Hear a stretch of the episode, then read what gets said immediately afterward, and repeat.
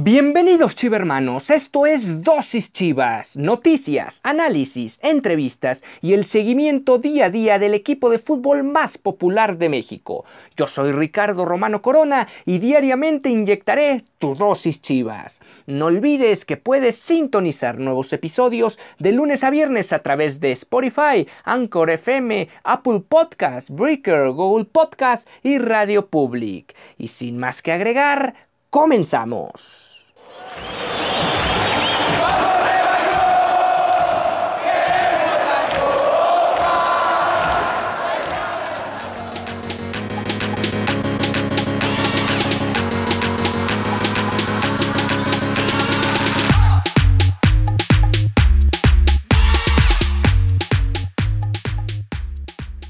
Hola, ¿qué tal? Esto es Dosis Chivas en su emisión de viernes 28 de agosto del 2020.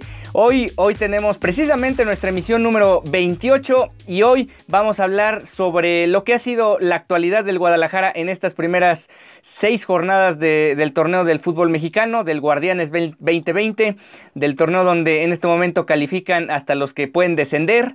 Eh, califican todos, califican 12 de 18 y el Guadalajara ahorita precisamente está en la tablita, en el lugar 12, peleando por los puestos de clasificación rumbo al repechaje del Guardianes 2020 que han de iniciar a principios de noviembre. No olvides que puedes sintonizar nuevos episodios de lunes a viernes a través de Spotify, Anchor FM, Overcast, Apple Podcast, Breaker, Google Podcast y Radio Public.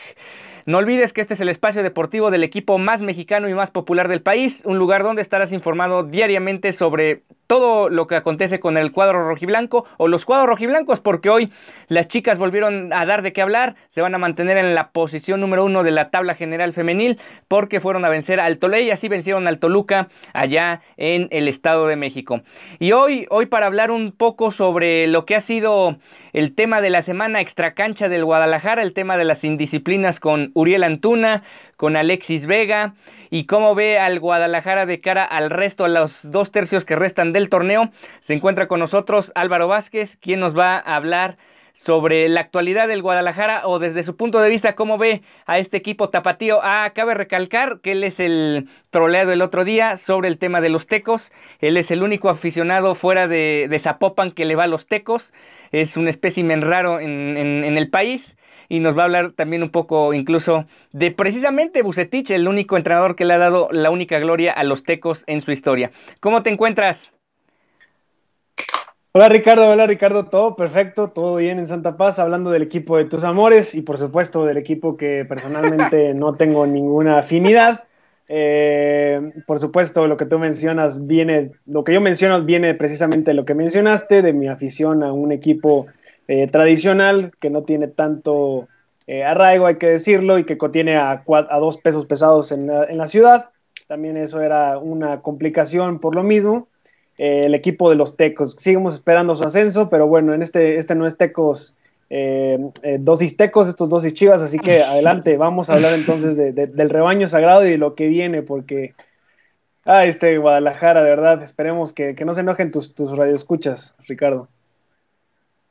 No, no te preocupes. A ver, vamos a empezar directamente con el tema álgido de la semana, que fue, o más que nada del viernes pasado, con la fiestecita que se armaron, pues sí, hasta cierto punto privada, tanto Alexis Vega como Uriel Antugna, pero que trascendió eh, fundamentalmente porque publicaron un video, no sé si fue más de uno, pero hay uno que es el, el que se viralizó donde están cantando alguna canción ahí, se escuchan ya incluso con cierta entonadita como ya tener tres copas, cuatro copas encima, o sea, no parece como si fuera fiesta de refrescos, fiesta de café. Y de alguna manera al otro día se dio la, la suspensión. Bueno, los apartaron del plantel. La directiva anunció que se estaban separados del plantel de forma indefinida. Y de entrada no iban a viajar a Toluca al duelo ahí en el Nemesio 10, donde el Guadalajara perdería por la mínima. Y que por cierto, estos dos jugadores hasta cierto punto harían falta, sobre todo para buscar variantes a la ofensiva que tanto le cuesta a este equipo meter goles. Llevan solo cuatro goles en seis partidos, uno de los peores arranques en la historia del Guadalajara. No tenían arranques así desde las temporadas de los 60 Imagínense lo que significa estos arranques tan malos del equipo del Guadalajara. ¿Tú cómo ves la situación? ¿Cuál es el contexto que, puedes apreciar?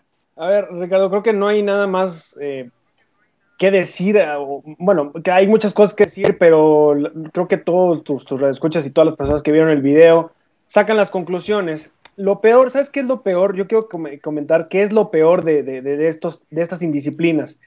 Es que son dos jugadores, Alexis Vega y Uriel Antuna, puntualmente, que como tú bien mencionaste, hacen falta en un Guadalajara que está perdido.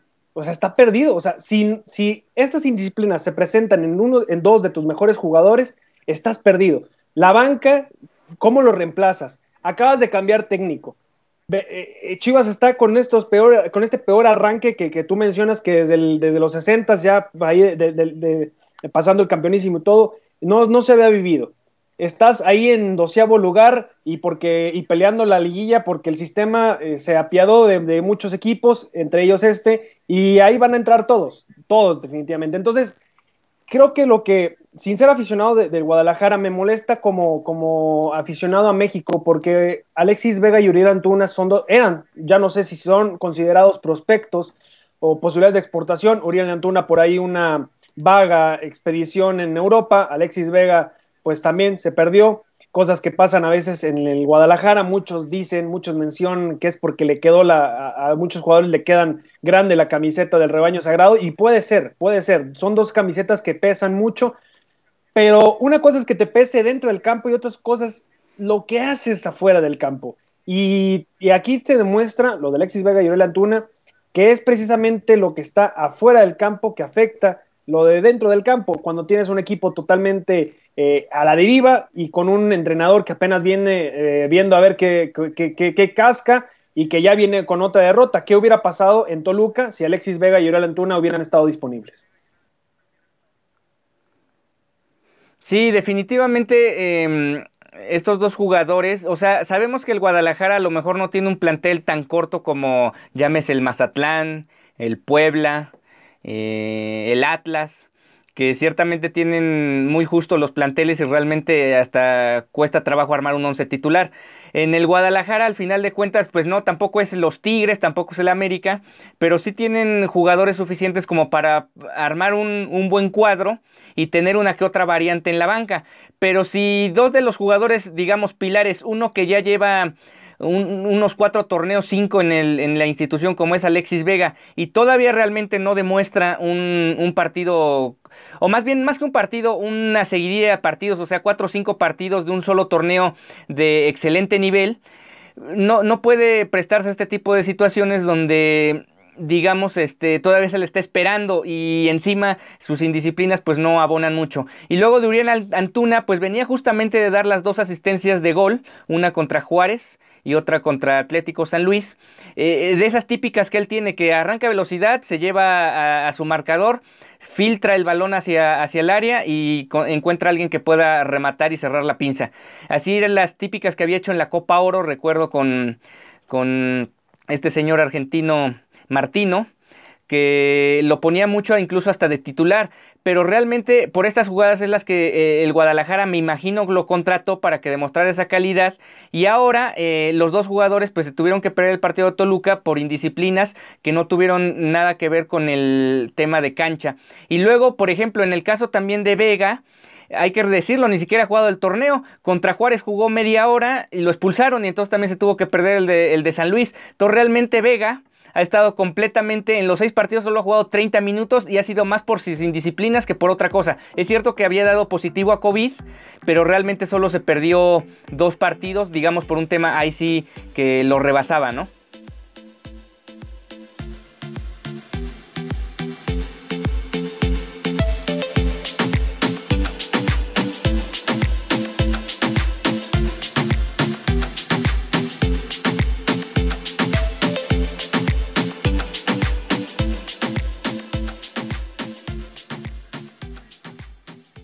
Sí, definitivamente. Y, lo peor del caso es, eso que tú mencionas, el tema del coronavirus, el tema de Alexis Vega, de la expulsión que tú mencionas. Eh, pero yo quiero, yo quiero también hablar de eso, de, lo primero que, que, se mencionó. O sea, no es solamente una indisciplina, porque esto sin COVID o con COVID es muy mal visto en un equipo profesional. Eso lo tenemos ya ahí.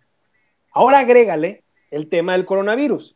Eso es todavía una irresponsabilidad mayúscula que ya extrapola el equipo, ya no daña solamente el equipo, puede dañar a terceros, quienes estaban más en esa fiesta, en esa reunión, con quién más tuvieron contacto, es decir, ya no se pone eh, solamente en peligro sus carreras, eh, ya sea por, los motivos que los van a separar, tal vez su vida no, pero sí las vidas de otras personas eh, por sus decisiones y eso es lo que preocupa y preocupa mucho.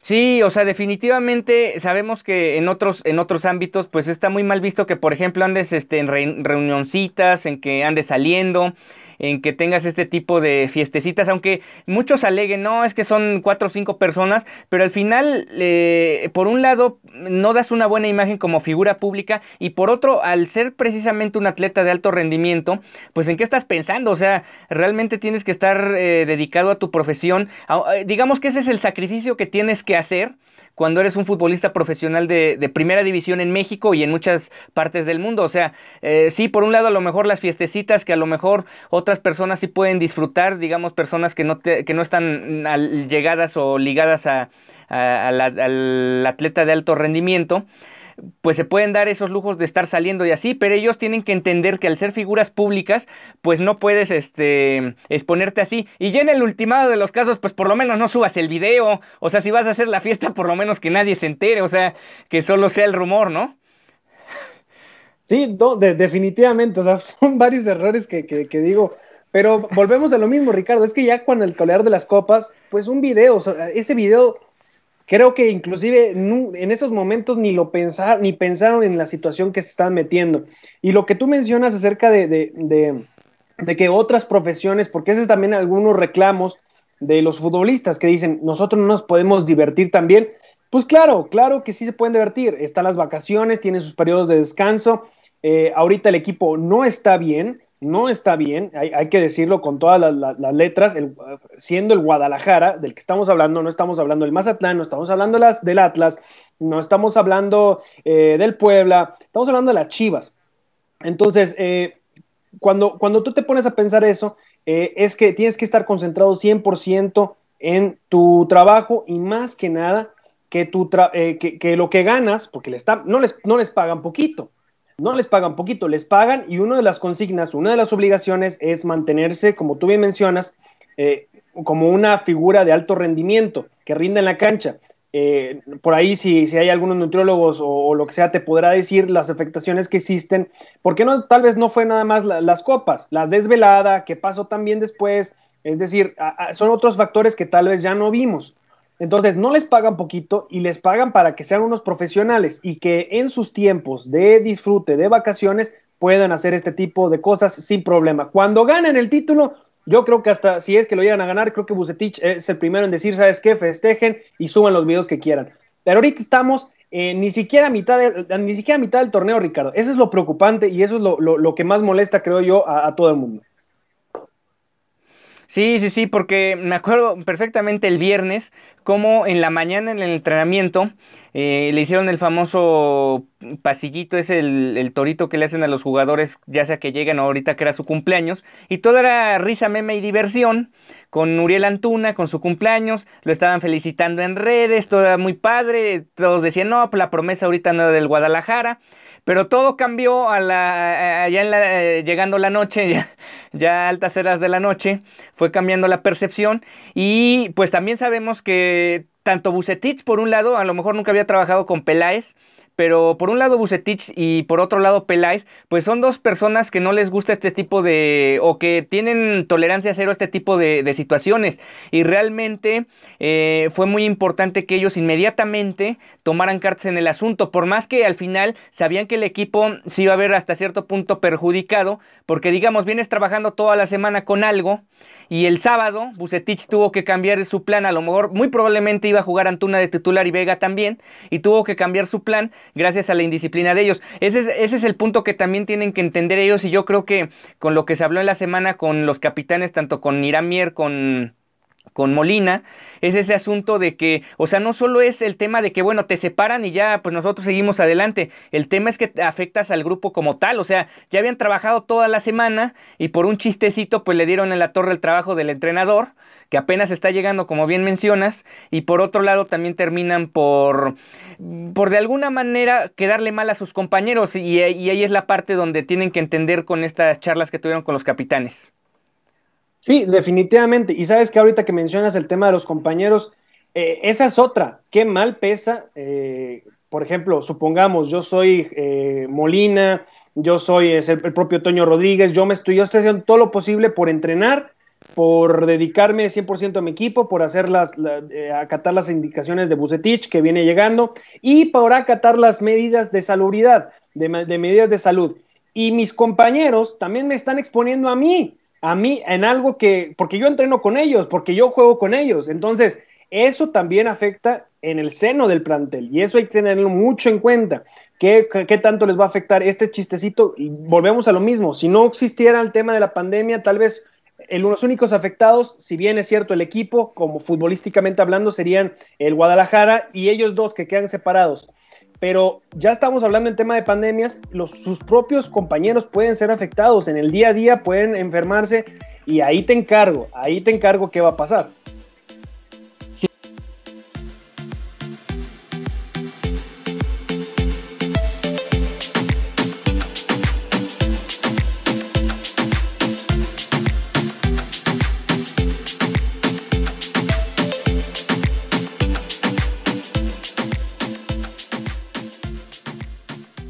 Sí, exactamente. Más allá de que, bueno, sabemos que este virus, entre que todavía no es eh, hasta cierto punto o a ciencia cierta seguro de que te pueda volver a dar o no, porque también ya se han reportado casos, sobre todo en Europa, de personas que ya volvieron a contagiarse. Pero entre que es eso y otras, porque bueno, ya sabemos que Oribe Peralta, al mismo Vega, a Beltrán ya les dio el tema de, del COVID, o sea, ya dieron positivos y en teoría, porque también se habla mucho de eso, de que ya son inmunes, pues al final hay otros jugadores que todavía no han dado positivo, digamos, siguiendo esa, esa idea, esa teoría de que se supone que si te contagias ya no te vuelva a dar, que todavía ni siquiera es seguro pues todavía hay otros jugadores o incluso parte del staff que se puede contagiar. El mismo Bucetich, al ser una persona, vaya, tampoco vamos a decir que es un jovenazo, este, se, enferma de COVID y sabemos que hasta, hasta cierto punto pues puede correr en riesgo su vida. O sea, realmente es una, es una responsabilidad total. Menciona Peláez, nunca se supo a ciencia cierta la, la, multa que se le hizo a estos dos jugadores, pero menciona que la multa fue muy fuerte, la multa económica para que también, digamos, de alguna manera le peguen los bolsillos a estos dos jugadores este tema de, de las fiestas. Ahora, no sé qué opines tú, pero me da la impresión que ahora con lo que ya aconteció de que hablaron los capitanes, los capitanes en específico, o más que nada el grupo eh, mediante Molina fue a hablar con Bucetich y Peláez y ya eh, se quitó el tema de la sanción deportiva, o sea, de estar separados del plantel y regresar a los entrenamientos e incluso ser considerados para mañana en el partido contra Pachuca. Eh, de alguna manera estos jugadores ya quedan completamente como en el ultimátum, no, no sé si estés de acuerdo conmigo, sobre todo Alexis Vega, en el sentido de que si no empieza a ser un jugador que marque la diferencia constantemente con el equipo, pues Peláez fácilmente puede tener argumentos como para, para cambiarlo, porque si sigue con estas indisciplinas y al final no me está ni siquiera rindiendo en la cancha, pues para qué sigues acá, ¿no? Exactamente, totalmente de acuerdo, de, acuerdo. Sabemos bien cómo las decisiones las toma Peláez, porque ya se tiene la experiencia de cómo las tomaba en Cruz Azul y cómo las tomaba en el América. Y sabes perfectamente que no es una, un, director que, eh, eh, deportivo que, tome, que, que sea muy blandito en ese sentido. Es alguien que, como tú me mencionaste, va con todo, eh, con todo el peso de la ley dentro del seno deportivo. Ahorita mencionaste la multa y, es que si no es así, lo único que haces es que incitas a la repetición. Y si a este no, le, no lo castigaste, y el, día de mañana va a ser otro jugador. Y el día de mañana, después de ese, va a ser otro jugador. Entonces, sabemos bien cómo se maneja Peláez. Eh, me parece excelente. Y una vez que un director deportivo no vea un rendimiento más aparte, hablando en un equipo como las Chivas, como el Guadalajara, con la mano en la cintura, le dice muchas gracias, te prescindimos tu servicio y ese jugador se pierde porque ya, ya venías de, de una expedición en Europa. No la vamos a calificar ni siquiera, porque no sé qué tanta le podemos llamar de expedición en Europa, como a Tuna. Llegaste a un equipo de primer nivel, en el sentido futbolístico, en el sentido de historia. ¿Qué te queda? Vas para abajo, vas para abajo y no sé qué te vaya a, deparar tu futuro.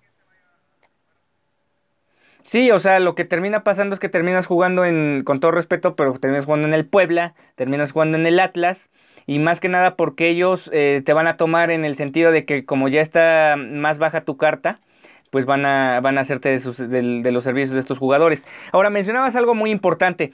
hasta cierto punto este tema de las fiestas, pues no es nada nuevo en Chivas. O sea, Marco Fabián era un experto, dicen que lo veían ahí por los antros este, tapatíos, seguramente divirtiéndose en grande. El mismo Omar Bravo y Alberto Medina alguna vez terminaron en el Torito, hay imágenes al respecto cuando alguna vez los dos futbolistas terminaron, los dos compadritos terminaron en el Torito. Eh, otro que también se iba de fiesta, aunque por otro lado, bueno, en la cancha sí rindió, o sea, comparado con lo de Marco Fabián, fue Rodolfo Pizarro, pero también se sabía que Pizarro salía bastante ahí en la perla tapatía, que le gustaba el trago. Y otro, bueno, lo del Gulit, bueno, ya ni, ya, ni, ni qué hablar, o sea, el Gulit estaba completamente Dicen algunos, hay un meme, dice, no, este, el, León todavía nos debe por el Gulit porque nos los mandó con problemas de alcoholismo. Pero bueno, eh, también estaba el asunto de la Chofis y sus eh, fiestas en las albercas. O sea, realmente es un problema, digamos, hasta cierto punto cultural en el Guadalajara. Eh, pareciera que llegan nuevos jugadores y se adaptan a la fiesta que ya traen unos en, la plantilla. Son pocos los que, digamos, tienen un comportamiento ejemplar, ejemplar y se me viene a la mente ahorita uno en el plantel sería JJ Macías. Exactamente, pero ¿por qué? Porque él sabe, él sabe perfectamente lo que, lo que le depara. Él sabe perfectamente que están los ojos sobre él y sabe muy bien que tiene un techo y el techo no es el Club Deportivo Guadalajara. El techo es, vámonos a Europa, el techo es a ver hasta dónde llego yo. Y a esa es la diferencia. Y esa es la diferencia entre un jugador joven, con visión, con profesionalismo, y a, otros que, como tú bien mencionaste, que los, los cega, eh, la, la, la, perla tapatía, los cega los bares, eh, lo seduce eh, la capital de Jalisco. Y pues claro, eh, es muy atractivo, pero no eres, no, no, estás ejerciendo alguna otra profesión que te permita hacer ese tipo de cosas. Estás en una institución como el de el Guadalajara y eres futbolista profesional. Y esa es la diferencia, creo yo, entre JJ Macías y lo que, hice, lo que hizo Uriel Antuna y Alexis Vega y el Gulit Peña y Omar Bravo, que por cierto, Omar Bravo referente ya, o sea, también es que Omar Bravo, tú hablaste ya de Omar Bravo ya no digo que se les excusa, pero por lo menos han hecho algo en la historia del Deportivo Guadalajara. ¿Quién es ahorita Alexis Vega? Pizarro, Pizarro digamos. Pizarro en el 2017, claro. No se excusan, pero ya tienen eh, grabado en el nombre, en, en, la institución del Guadalajara. ¿Quién es ahorita Alexis Vega? ¿Quién es Uriel Antuna? Como para que se estén dando esos lujitos, reitero, sin que sea justificado lo que hicieron Omar Bravo y Pizarro, por supuesto. Sí, e incluso, mira, te, voy a compartir lo siguiente. Este, bueno, JJ eh, Macías salió hace unos meses en una foto ahí con eh, precisamente con Alexis Vega, pero al parecer eso era una reunión, o sea, fueron a cenar con dos chicas y nada más ahí pareciera que fuera el tema, o sea, también luego eh, hay como una especie de persecución por parte de la prensa rosa, porque también lo de JJ Macías, por lo que entendí, había salido en un restaurante, ya también parece que no pueden salir a ningún lugar. Eh, incluso el que también le aconteció algo fue a, Matías Almeida. Alguna vez él pagó una multa por alcoholímetro, este, se excedió en el alcoholímetro y pagó una multa, una multa. Pero bueno, también él, él se, entiende aquella, aquella ocasión, o sea, eh, él pagó una multa por esa situación de que el alcoholímetro te marca, creo que con dos o tres cervezas ya te marca. Él decía que aquella vez se había tomado como cuatro o cinco y que por eso le marcó, había salido a salir a cenar con su familia y, también tuvo esa, ese inconveniente, digamos, él pagó la multa como si nada, pero lo que sí pasa es que pues una cosa es a lo mejor este, estar fuera del, reglamento de las leyes permitidas y, aceptar lo que las consecuencias de los actos, a simplemente salir y subo, hago mi fiestecita porque se veía ahí al fondo uno que otro cantante de mariachi, etcétera, ¿no? Sí, totalmente. Y además vuelves a mencionar otro nombre que lo añoran y ahorita si quieres eh, con eso damos pie al tema del director técnico de, de, de, Bucetich, eh, pero ve qué nombre acabas de tirar a la mesa, o sea, es Matías Almeida. O nuevamente, eh, en una situación que va a raya desde el tema familiar, que se le pudieron haber pasado definitivamente como en un restaurante las copas, pero hay dos cosas, o sea, es Matías Almeida, es Matías Almeida y dos, es el, es el entrenador o era el entrenador. O sea, él, no, él ya desde hace mucho tiempo ya dependió su cuerpo de ser su mejor arma eh, o de que sea factor en su trabajo. Eso, eso es lo que cambia. Eh, Matías Almeida tiene techo como técnico, ya no, y ya es algo más de estrategia, ya es algo más de, de, cómo conformas tus equipos, ya no es de cómo te desempeñas tú en el campo. Esa es tarea todavía de Alexis Vega y Durel Antuna. Sí, y bueno, yo incluiría aquí en esto las fiestecitas porque seguramente ha seguido en ese tema por el rendimiento que ha tenido y sobre todo el estado físico que muestra es la Chofis. O sea, la Chofis está muy divertida, bueno, muy divertido en, sus trenecitos en las albercas, pero realmente, este, a lo mejor probablemente es lo que vamos, vamos más vamos a recordar a este jugador, sus trenecitos en las albercas y no tanto su rendimiento en el terreno de juego.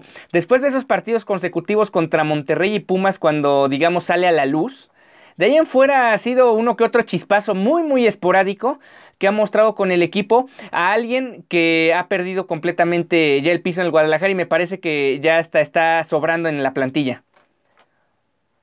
Sí, eh, no, creo que no hay nada más que agregar a lo que tú dices, Ricardo. A ver, eh, la Chofis López fue un prospecto, uno de los tantos prospectos que se pierden en el Guadalajara, que desde que yo vi que, se, que pidió la 10, yo, yo ahí fue cuando vi, tuve la visión donde pensé ya como mentalmente ya estaba perdido, es decir, ya se sentía un jugador que ni siquiera era, que apenas estaba, no sé, ni siquiera era el 10 del Guadalajara.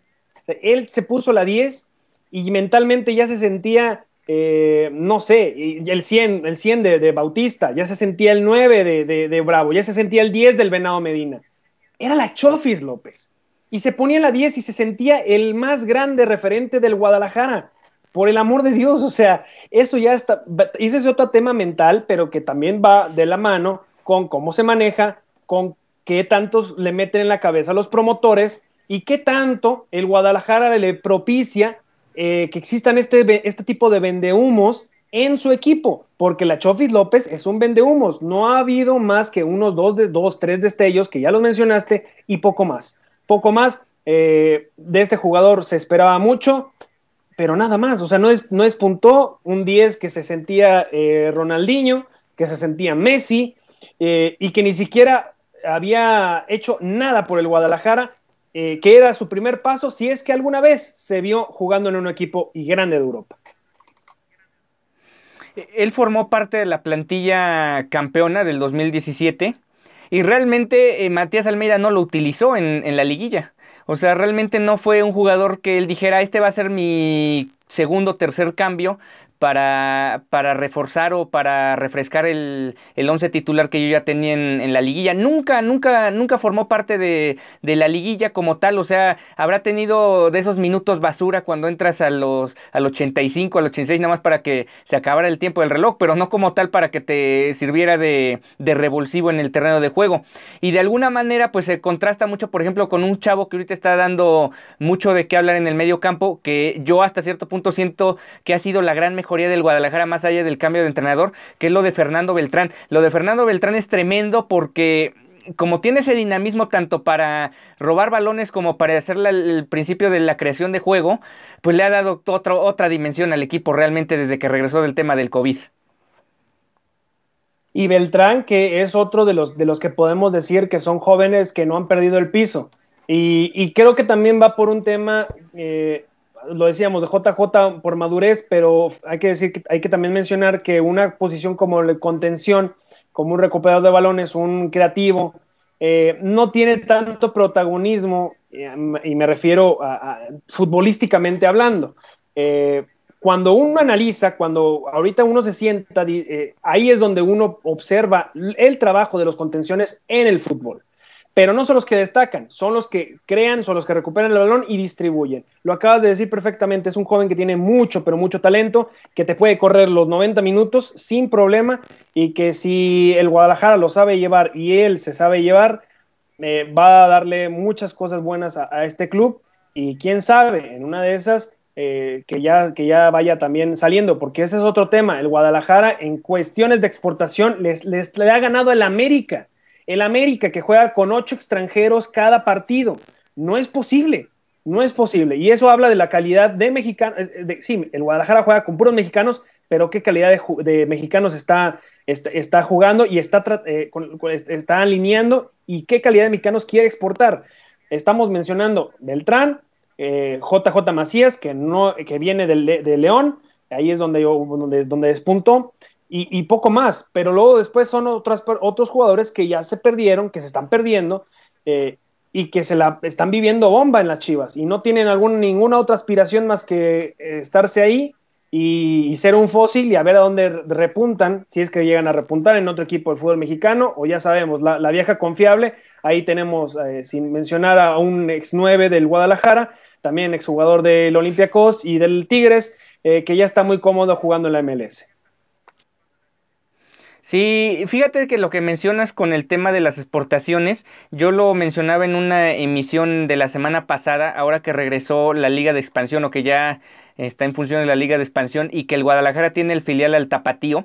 Fíjate que, bueno, obviamente no es la única, la única razón, hay obviamente más, eh, más tema de fondo, pero en parte se debe a que desapareció el Tapatío en el 2009 y si recordarás hasta 2010 el Guadalajara junto con Pachuca era de los que más exportaba se fue el Maza, se fue Salcido, eh, se fue Bravo, aunque fue por un breve periodo de tiempo, pero se fue eh, así. Y a partir de que se fue el Tapatío, o sea que desapareció el Tapatío, el Guadalajara ha hecho de una constante que es debutar jugadores sin todavía haber terminado su proceso de formación. Y creo que en el Tapatío lo terminaban porque este equipo, como jugaba la segunda división, ya no juegan estos chavos contra jugadores de su edad, entonces ya jugaba contra veteranos de la división de ascenso o de la segunda división, que obviamente son más de colmillo, son más de, choque, son más de experiencia, y, ahí es donde terminaban de foguearse, y aunque el tapateo casi siempre le iba mal, realmente era muy, era muy difícil que el equipo se metiera a las liguillas de tanto de ascenso como de segunda división,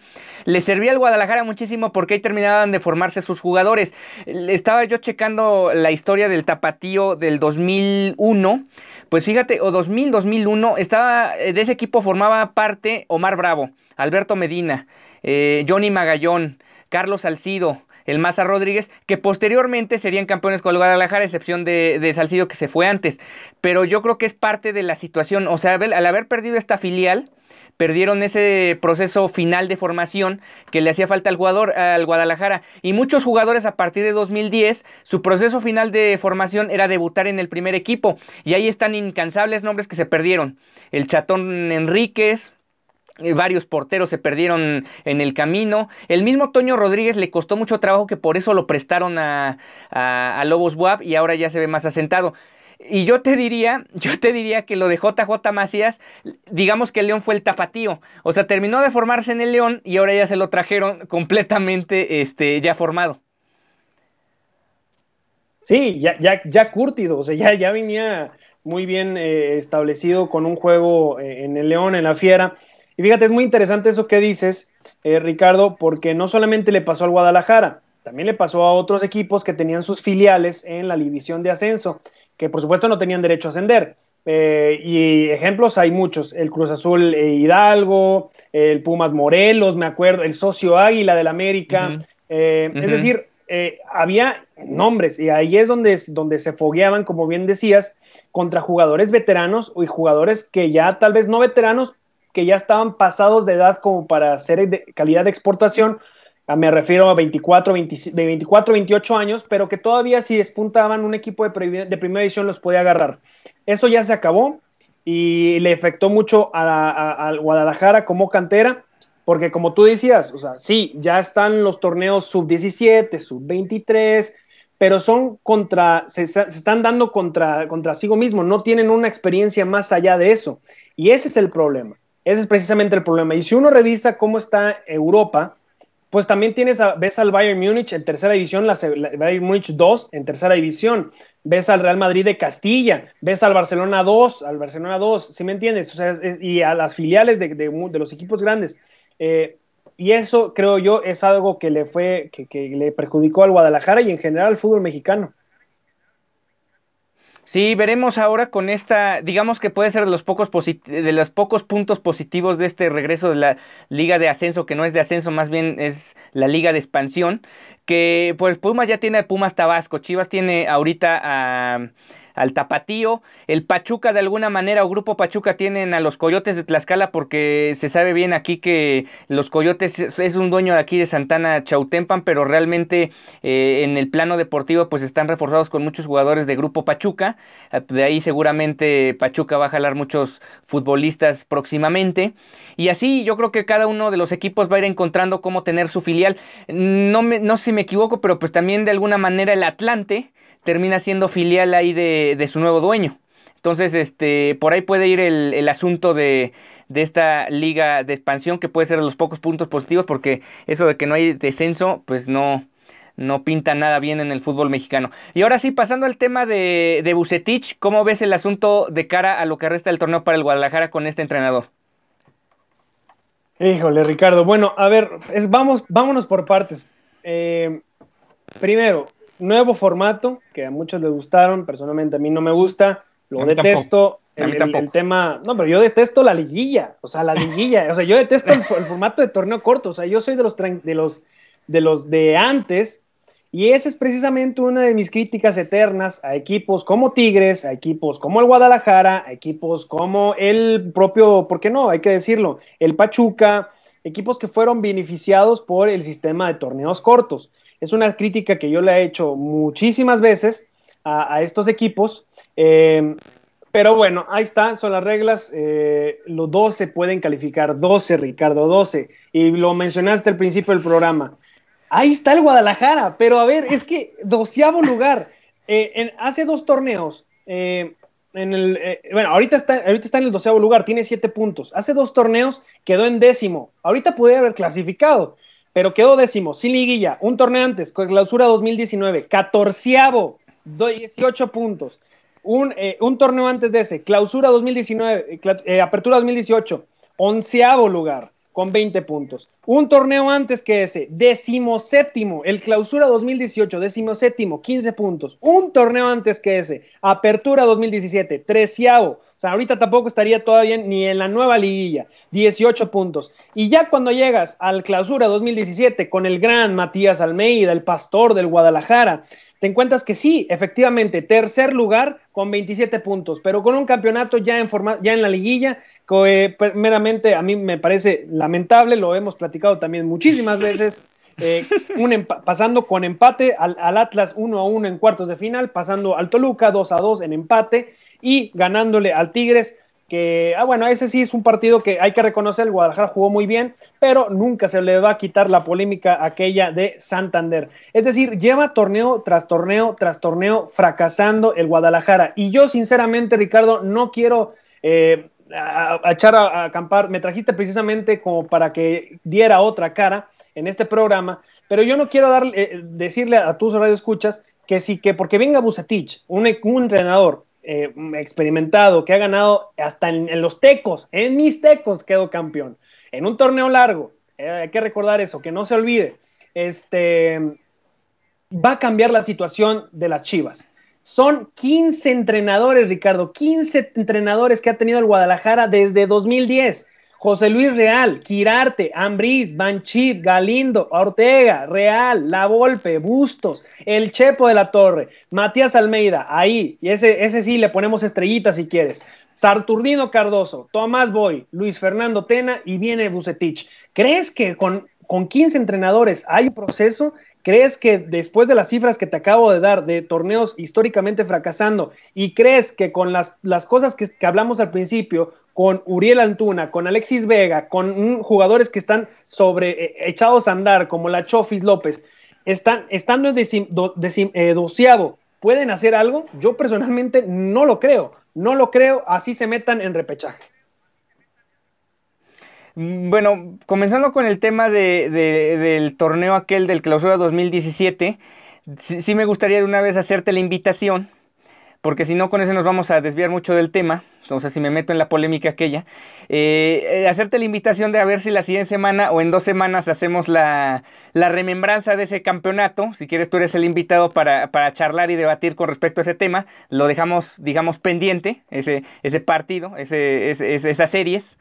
Pero bueno, sí hablando sobre el tema de los entrenadores, yo te diría que de alguna manera eh, sí hay un común denominador, o sea, no hay un proyecto sostenido en el Guadalajara que te lleve a pensar que este equipo puede puede salir campeón o puede ser protagonista constantemente. Mucho tiene que ver que no ha habido ese modelo deportivo exitoso. Si bien es cierto, ha habido éxitos puntuales, por ejemplo, yo te diría que lo de José Luis Real sí fue un éxito porque te llevó a un equipo mucho más modesto que lo que tiene Cruz Azul o que lo que tuvo Tigres en su momento a una final de Copa Libertadores. Después viene el bandazo porque lo corres cuando es este segundo o tercer lugar de la tabla lo corres para atrás a Kirarte y Kirarte fue un desastre, un desastre cuando, cuando llegó Kirarte. Y a partir de ahí pues se viene una seguidilla de, de malos resultados que desembocan en estar peleando el descenso con el Puebla y con Leones Negros, si no me equivoco, con Puebla y Leones Negros peleando, peleando el descenso. Y en aquella ocasión también yo le daría, no hasta cierto punto como algo, un grado de éxito al Chepo de la Torre, pero de alguna manera él cumple en algo que no debe haber llegado al Guadalajara, que era este, pelear el descenso, pero él llega y salva el barco, salva el barco y lo medio endereza y ya termina de enderezarlo Matías Almeida y lo termina arrastrando hasta ese torneo que lo vamos a dejar pendiente, la plática aquella. Y después también es cierto que Matías Almeida después del campeonato, entre que él, no sé si él se relaja mucho o pierde la brújula como mm, cabeza del equipo, pero uno de los torneos que mencionaste que fue el de decimosexto, decimoséptimo lugar, fue de él. Él fue el que quedó en esa posición, que fue precisamente ahí con el asterisco de que ganan la Conca Champions, pero también la Conca Champions que hay que decirlo, o sea, realmente la Conca Champions la han ganado los mexicanos porque los equipos de la CONCACAF son muy malos. O sea, yo no entiendo cómo Tigres perdió con Toronto. Sí, sí, sí, bueno, ese es otro tema ahí. Si quieres te mando con Pedro a dosis, dosis Tigres para que le debatas esa parte, porque yo no entiendo cómo perdió Toronto, este, con Toronto esa, esa serie de Conca Champions. Y de ahí en fuera, pues obviamente han llegado entrenadores que ni siquiera...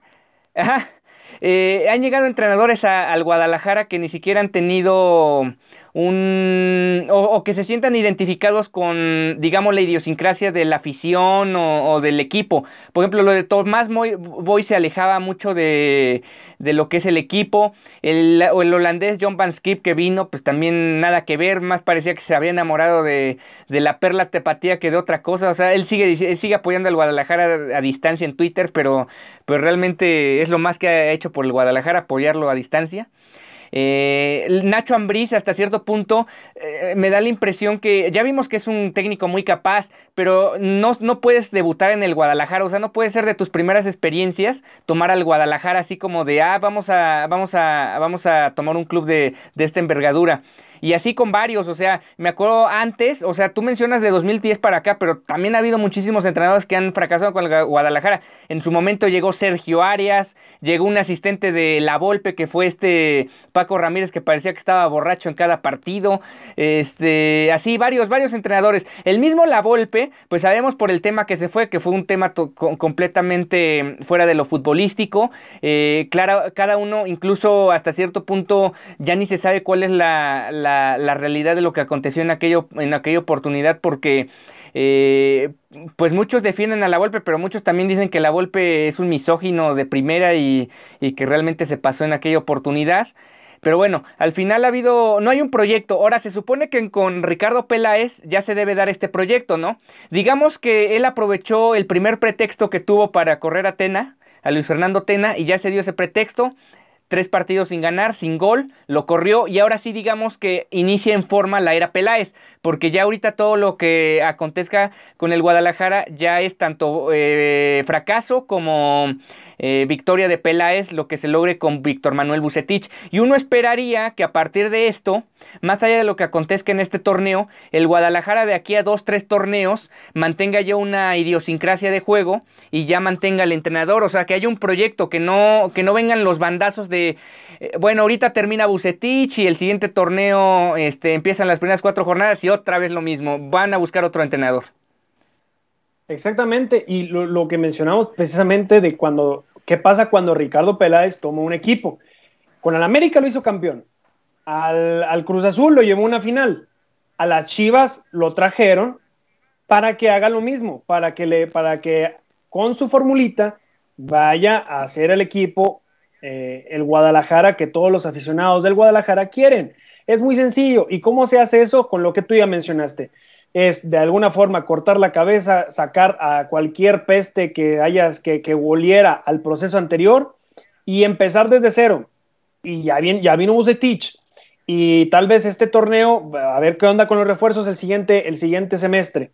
Eh, ya lo, que, lo, importante para el Guadalajara es, te va, ya te la vas a jugar con Bucetich, dale un proceso. A ver, a Matías Almeida le diste, le diste tres años, le diste tres años. Esos son los tipos de procesos que se requiere el Guadalajara. No los bandazos que tú, que tú dices, que tú mencionas, que tanto daño le han afectado a las Chivas, sinceramente. Hay que darle un proceso, hay que llevarlo, echarlo a andar, consentirlo, le trae sus jugadores, le conservas los jugadores, sobre todo, sobre todo teniendo en cuenta que al Guadalajara la principal problemática es su forma de fichar con el tema de los mexicanos, que cuando lo venden, cuando quiere vender puede vender caro, pero cuando compra normalmente se lo quieren vender muchísimo más caro. Ese también es otro tema. Entonces, y obviamente tiene la, la imposibilidad de contratar extranjeros. Entonces, tiene que cuidar muchos jugadores hacer un plan con Bucetich, sentarse, Peláez y Bucetich, decir, ¿sabes qué? A estos jugadores yo los quiero llevar un proceso, dame dos, tres años y te, y te ofrezco un Guadalajara sólido y que por lo menos ya no esté peleando del, de que ya no tenga un número 10 eh, en, su, en su tabla, porque eso es, es pésimo, es horrible, se ve feo en Guadalajara. Sí, realmente, no sé qué opinas tú, pero por ejemplo esta plantilla te da como para a lo mejor no pelear los primeros cuatro, pero sí estar peleando los primeros seis. O sea, que tú seas el quinto, sexto regularmente. Sabemos que luego también se puede complicar esa situación por circunstancias e incluso el mismo América, mismo Tigres, eh, bueno, el Monterrey el torneo pasado que iba en último lugar y no había ganado nada. Eh, han estado en posiciones más abajo de lo que deberían estar por la calidad de futbolistas que tienen pero eh, este equipo del Guadalajara tiene que estar completamente peleando constantemente el quinto o sexto lugar como mínimo e incluso pues obviamente estar peleando los, los puestos de hasta arriba si es que armaras un proyecto a mediano o largo plazo. Por ejemplo, vámonos a otro, a otro fútbol. Yo veo un Real Madrid que a pesar de que ahorita lo eliminaron en la Champions y que a lo mejor no, no tuvo una temporada espectacular con todo y que ganó la liga, pero ya tienen un proyecto, digamos, a dos, tres años. O sea, pareciera que tienen ya los jóvenes como para plantearse ser lo suficientemente competitivos. No en su liga, porque sabemos que la liga es de dos, pero sí en, Europa, ¿no? Sí, sí, sí, definitivamente. A ver, y, y eso y es que también, o sea, tampoco es de que siempre te salgan las cosas como planes. Zinedine Zidane no era la primera opción de, ese, de este proyecto que ella tiene. O sea, el Zinedine Zidane llegó por malos eh, juegos, por malos partidos, por malas campañas de Carlo Ancelotti. Muy sencillo. Trajeron un bombero, pero ojo, trajeron un bombero de la misma, de la misma esencia, que entendía el, el equipo, que entendía lo que jugaba, que tenía carácter sobre todo para manejar los nombres. Y, yo creo que ese es el ejemplo que se tiene que hacer en todos los planteles. No puedes estar rotando técnicos cada año, cada seis meses. Eh, no puedes tampoco eh, rotar jugadores también por con la misma frecuencia, porque entonces no hay una identidad y nomás vienen a cobrar y no se parten la madre como deben de ser, como se debe de ser en un terreno de juego. Eso también es otra cosa que, que, que se tiene que hacer. Creo yo que si Peláez toma el ejemplo, por ejemplo, que tú mencionaste de Real Madrid y hace jugadores con identidad, con pasión, deja a Bucetich, que tal vez Bucetich, bueno, no podemos decir que sea un referente del Guadalajara, hay que decirlo, pero si ya le da por lo menos un proceso, es experimentado en la liga MX, va, a resultar, va a resultar, y yo creo que esa fórmula es muy, es muy buena.